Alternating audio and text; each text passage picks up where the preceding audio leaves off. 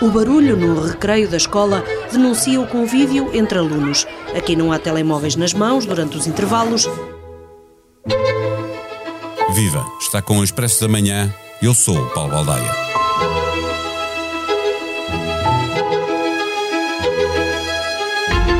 Ninguém quer retirar o smartphone às crianças e adolescentes, mas é preciso não desistir de procurar e encontrar o necessário equilíbrio na utilização das novas tecnologias. A primeira das responsabilidades compete aos pais, que devem impor regras em casa, mas no contexto escolar pode já não ser suficiente que cada estabelecimento de ensino gozando de autonomia, decida que regras aplicar. A Unesco defendeu, no final do mês passado, a limitação do uso de telemóveis em todas as escolas. A excessiva exposição aos ecrãs tem consequências do foro físico e mental e o cyberbullying acontece sobretudo em contexto escolar. Por cá, milhares de pessoas assinaram uma petição para que o Parlamento legisle sobre a matéria. O Bloco pede que o Governo tome uma decisão, mas o Ministério responde com a autonomia das escolas. O Estatuto do Aluno faz recomendações, mas não proíbe. O tema surgiu com grande destaque no final do último ano letivo, mas como não tarda muito vai começar um novo ano letivo, convém que o assunto não fique esquecido até ao próximo verão. Que caminhos percorremos até aqui? O que temos de fazer? As perguntas que os pais fazem aos psicólogos multiplicam-se e foi isso que levou Rosário Carmona Costa, psicóloga clínica e psicoterapeuta, a escrever sobre o tema. É com ela que conversamos neste episódio.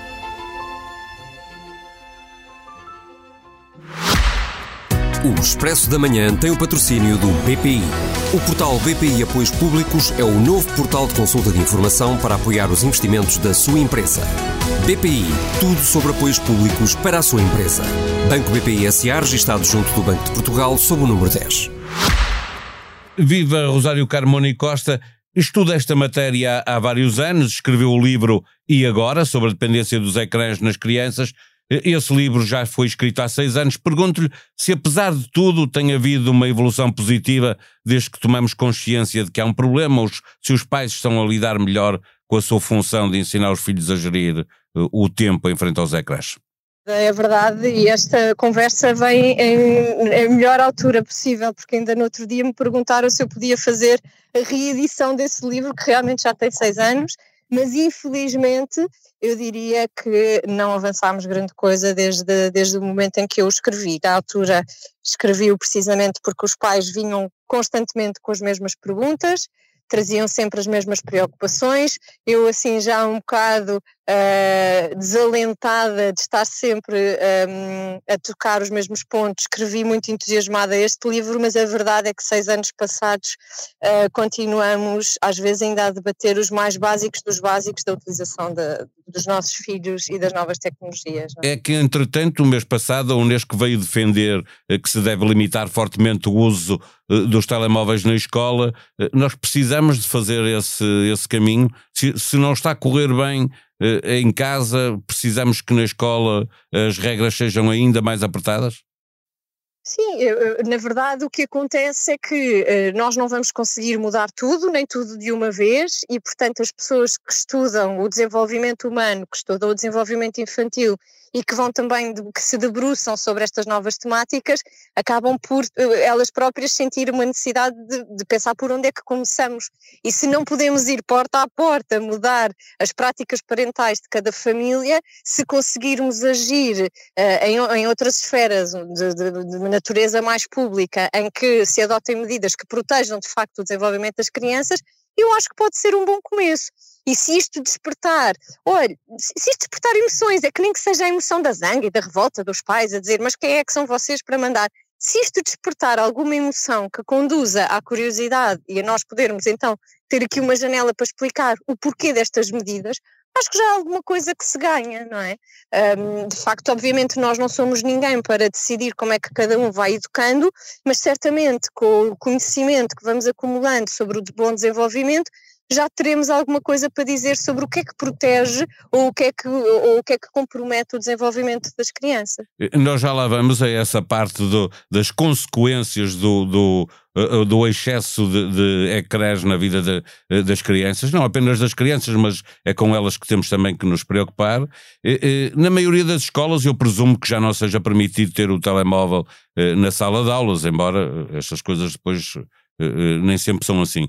Eh, mas deve ser, o que estamos a falar é que deve ser proibido igualmente o uso do smartphone no recreio. Estamos a falar de, sobretudo, intervalos de aula que duram 10 minutos, não é? Sim, sim, e, e, que na verdade, apesar de nos parecer uma coisa muito pequenina, não é? Ah, são 10 minutos, deixa lá os miúdos irem ver as suas redes. Na verdade, seriam 10 minutos muito preciosos, Paulo. Eu, eu mais ou menos há 13 ou 14 anos, eu estava, hum, dava, uma, uma das minhas valências era dar consultas dentro de uma escola. E eu lembro-me perfeitamente de ficar muito impressionada quando entrei no corredor do pré-escolar e em cima da fila de cabides havia uma fila de uma calha de fichas e tomadas elétricas, em que os miúdos carregavam ali os seus tablets e que carregavam ali os seus telefones. Eu lembro-me que aquilo me impactou muito, não é? Na verdade. Havia um incentivo, não é? Ao uso do, do telemóvel. Sim, ou seja, podia não ser diretamente um incentivo, mas ao facilitar que as crianças tivessem constantemente bateria no seu telefone, estamos no fundo a dizer está ok, está certo. E às vezes estas mensagens implícitas, não é? Acabam por ser elas próprias incentivadoras.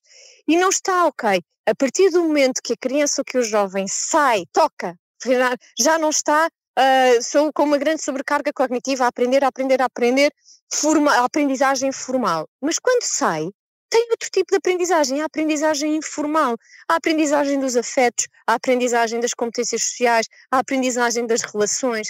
E se tivermos os olhos postos no ecrã, estas aprendizagens ficam comprometidas. E, portanto, infelizmente, eu, eu, não, sei, eu não sei se, se sou tão otimista como o Paulo, que diz que a maior parte das escolas já não aceita dentro da sala de aula, porque infelizmente ainda é uh, uma bela balbúrdia, não é? Sobretudo nos anos escolares mais avançados, mas pelo menos fora do, de, de, do contexto de sala de aula é a prática, não é? Os miúdos saem e agarram-se aos seus telefones, acabando por não colmatar uma série de déficits, um, de competências que vão, que vão acumulando. O Colégio Moderno em Lisboa, uh, há já 15 anos que proibiu o uso do telemóvel na escola. É um case study e devia ser estudado e explicado na, nas escolas os benefícios de não ter o telemóvel na, na, no colégio.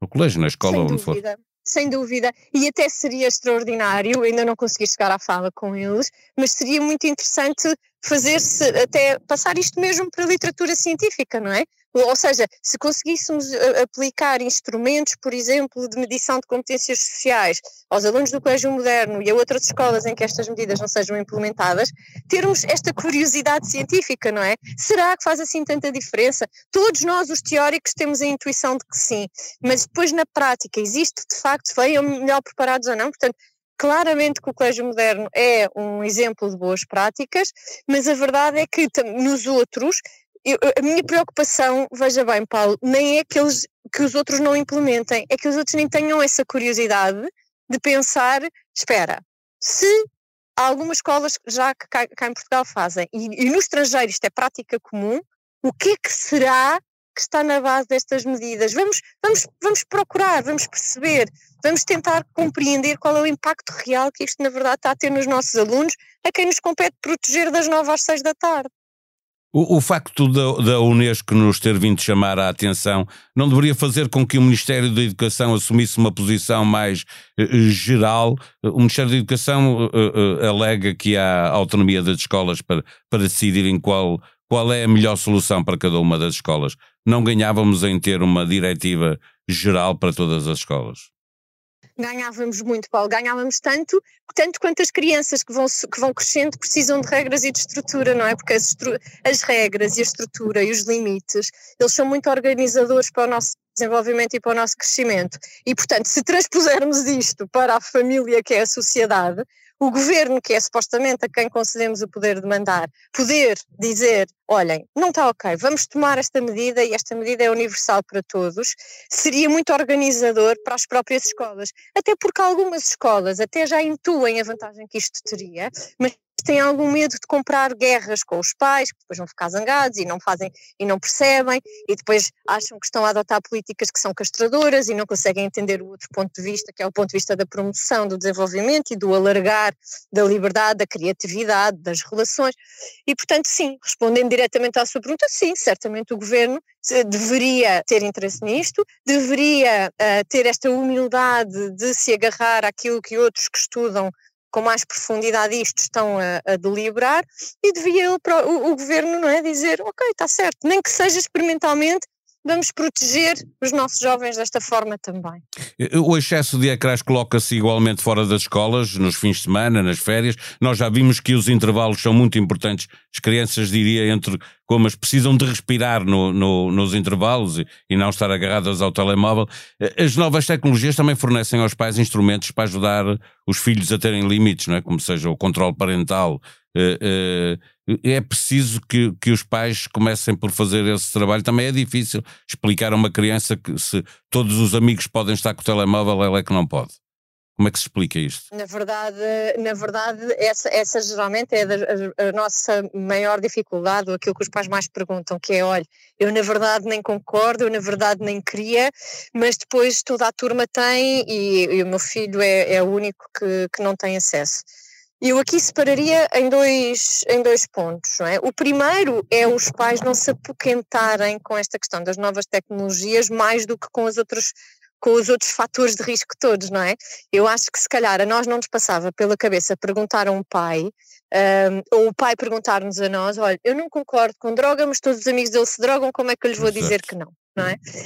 E percebe isto. E, portanto, há coisas que eu acho que os pais sentem que é um, um terreno de areias movediças porque não entendem ou não, ou não se movem tão bem no meio tecnológico como os filhos, e aqui existe esse gap geracional, não é? Portanto, os meus filhos usam melhor, mais eficazmente, com outra destreza do que eu, mas não é por isso que eu me demito da minha função parental, que é, muito bem, eu nem percebo nada do que tu estás aí a fazer, mas eu sei que não está certo dormir com isso, eu sei que não está certo ir até às 5 da manhã com isto, eu sei que se tens 8 ou 10 anos, não está certo, estás sempre agarrado a um telemóvel na vez de estares a brincar, e portanto eu nem preciso de saber como é que isso se faz e o que é que se faz para te conseguir uh, traçar este limite. E, portanto, é que o apelo que eu faria aos pais era entenderem as novas tecnologias como algo do seu pelouro, compete-me a mim definir estas regras, compete-me a mim definir estes limites, compete-me a mim explicar o que é que tu tens de atingir para teres direito a esta regalia, independentemente do que ele faz lá ou não faz, porque eu sei que se eu estiver à espera de ser tão competente, realmente eu não vou impor limites aqui. E, portanto, quando me pergunta como é que isto se explica, há coisas que se calhar nós não temos que explicar assim tanto aos nossos filhos. É nós sabemos mais, não sabemos mais sobre aquilo, mas sabemos mais sobre aquilo que lhe faz bem. E, portanto, isto é uma regra, é, entra no pacote das regras não negociáveis finalmente, Rosário Carmona e Costa, o que lhes faz bem e o que lhes faz mal, não é? Porque as consequências uh, do excesso de, de, de, de ecrãs e de telemóveis, uh, cyberbullying por um lado, uh, consequências físicas e mentais por outro, o que é que pesa mais? ou, quer dizer, pesam tantas duas coisas que nem é possível.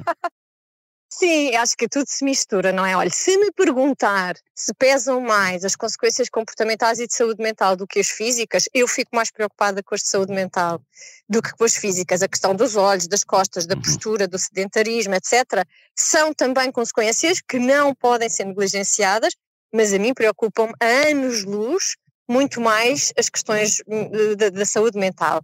Os quadros de ansiedade que são desenvolvidos pelo uso excessivo da internet e das novas tecnologias, os quadros de depressão e isolamento que se vão agravando pelo refúgio nas novas tecnologias, o, desaje, o desajeitamento social do, dos jovens, não é? na forma como se relacionam, precisamente porque existe sempre um ecrã a mediar e, portanto, quando estamos assim em vida real e no analógico, parece que fica assim tudo atrapalhado.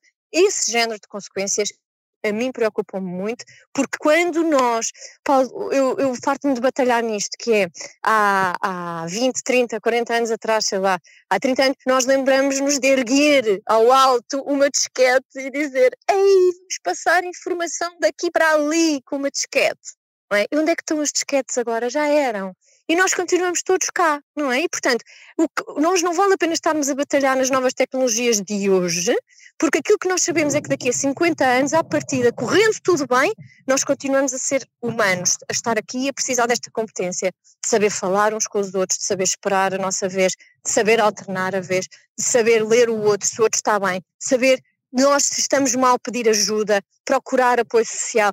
Estas competências todas não interessa agora se é o iPhone, se é o iPod, se é o iPad, se é o quê. Estamos todos à volta de, desta exuberância toda das novas tecnologias e esquecermos de trabalhar aquilo que nos une mais e que aquilo que à partida permanece, porque o iPod daqui a 50 anos já nem sabemos o que é é, não é? Não tarda e chega o regresso às aulas, mas o verão ainda não se foi embora. Tempo para fazer uma playlist dos seus podcasts preferidos aproveitando para ouvir o que deixou ficar para trás.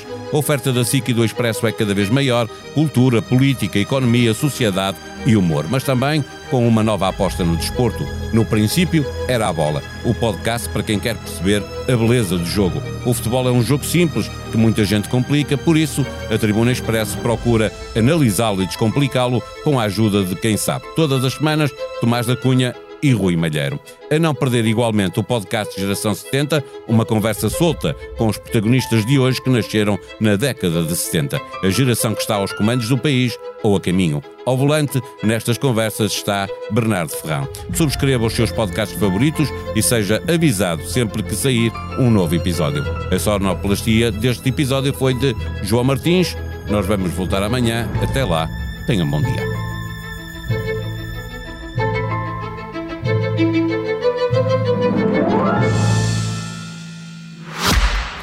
O Expresso da Manhã tem o patrocínio do BPI. O portal BPI Apoios Públicos é o novo portal de consulta de informação para apoiar os investimentos da sua empresa. BPI, tudo sobre apoios públicos para a sua empresa. Banco BPI SA, registado junto do Banco de Portugal, sob o número 10.